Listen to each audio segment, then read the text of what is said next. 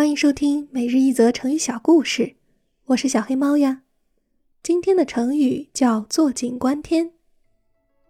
一只小青蛙坐在井里，自由自在地生活着。有一天，一只小鸟飞来，落在了井口上。小青蛙抬头问小鸟：“你从哪里来呀？”小鸟说：“我从天上来呀，我飞了很远，口渴了，想下来找点水喝。”小青蛙说：“嗨，你就别说大话了。天不过井口那边大，用得着飞那么久吗？”小鸟说：“你弄错了吧？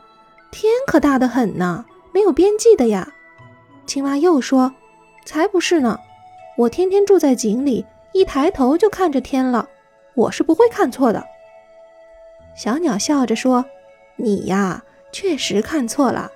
不信的话，你跳上来看看吧。”说完，小鸟就飞走了。